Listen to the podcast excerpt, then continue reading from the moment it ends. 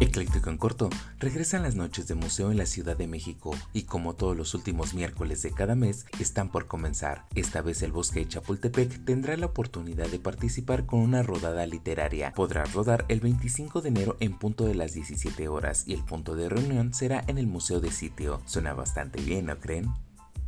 Por si te lo perdiste, en México se aprobó el aumento de vacaciones y ahora se va por la disminución de horas laboradas que podrían pasar de 8 a 6 horas matutinas y 5 nocturnas, siendo la primera propuesta en el transcurso puede ir cambiando, esto para que el trabajador pueda pasar más tiempo de calidad con su familia y por su salud mental, ya que en México se trabaja con un ritmo más extenuante a comparación de otros países. Vaya vaya, esta vez están poniendo las pilas con el trabajador. ¿Crees que aprueben la propuesta?